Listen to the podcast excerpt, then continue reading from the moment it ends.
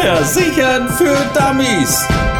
Von A wie Auto bis Z wie Zimmerpflanze. Die letzte Woche im Januar geht los und damit auch wieder eine neue Folge von Versichern für Dummies. Und heute mit einem Thema, das uns alle mindestens einmal im Jahr betrifft. Die Erkältungssaison geht los. In Berlin hat sie schon ein bisschen begonnen. Die U-Bahnen sind voll. Es wird gehustet und gepustet und geschnieft und geschnaubt. Und auch die Arztpraxen werden immer voller. Wie wäre es denn, wenn wir uns gerade letzteres, nämlich die vollen Wartezimmer, ersparen könnten? Das Zauberwort heißt in dem Fall Telemedizin. Was genau das ist und ob wir uns künftig nicht auch mit Fieber lieber zu Hause ins Bett chillen, statt zum Arzt gehen zu müssen, darüber sprechen wir jetzt mit Matthias Schenk von der Nürnberger Versicherung. Hallo. Hallo. Kurz, was ist Telemedizin überhaupt? Telemedizin ist ein Service, der es Patienten ermöglicht, beim Auftreten von körperlichen Beschwerden von zu Hause aus mit Ärzten zu sprechen und sich eine erste Einschätzung einzuholen. Dadurch können Sie besser beurteilen, ob der Weg in die Arztpraxis oder Medikamente wirklich nötig sind. Dieses Erstgespräch funktioniert über Telefon, Video oder Chat. Besonders für Eltern und Schwangere ist die Telemedizin natürlich praktisch, denn sie bekommen so eine schnelle Beratung von einem Arzt, wenn sie mal unsicher sind. Und wie muss ich mir das vorstellen? Zuerst einmal sprechen Sie mit einer medizinischen Assistentin, der Sie Ihr Problem schildern.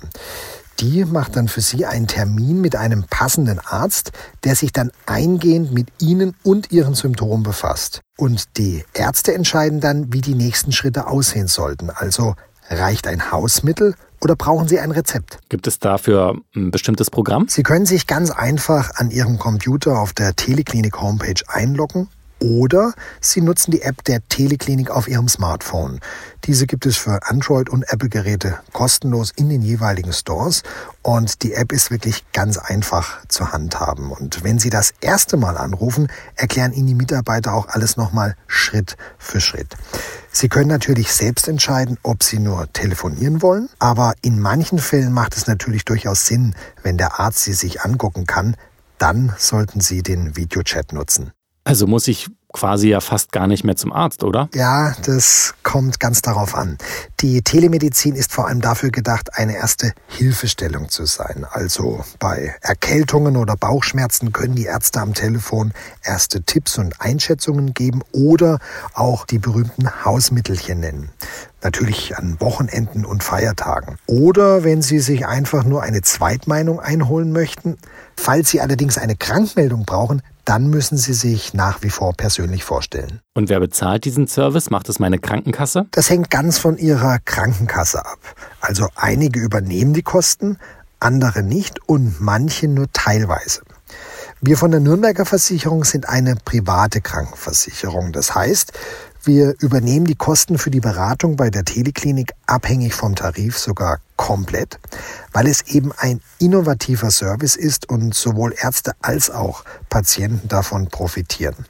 Falls Sie nun privat zahlen müssen, kostet es ansonsten rund 30 äh, Euro pro Gespräch. Fragen Sie einfach bei Ihrer Krankenkasse nach. Matthias Schenk von der Nürnberger Versicherung. Vielen Dank. Vielen Dank. Schönen Tag noch. Mit einer Erkältung einfach mal zu Hause bleiben und sich das Arztzimmer ersparen. Das geht dank der Telemedizin. Mehr Infos dazu gibt's auch im Netz unter nürnberger.de und ich hoffe, dass ihr die kommende Erkältungszeit natürlich gut übersteht und vor allen Dingen gesund und munter bleibt. Wir hören uns nächste Woche am Montag wieder. Bis dahin, ciao, ciao, bye, bye. Tschüss, euer Gerrit. Versichern für Dummies. Von A wie Auto bis Z wie Zimmerpflanze. Jeden Montag neu. Alle Folgen und weitere Podcasts bei Podnews und allen wichtigen Podcast-Portalen.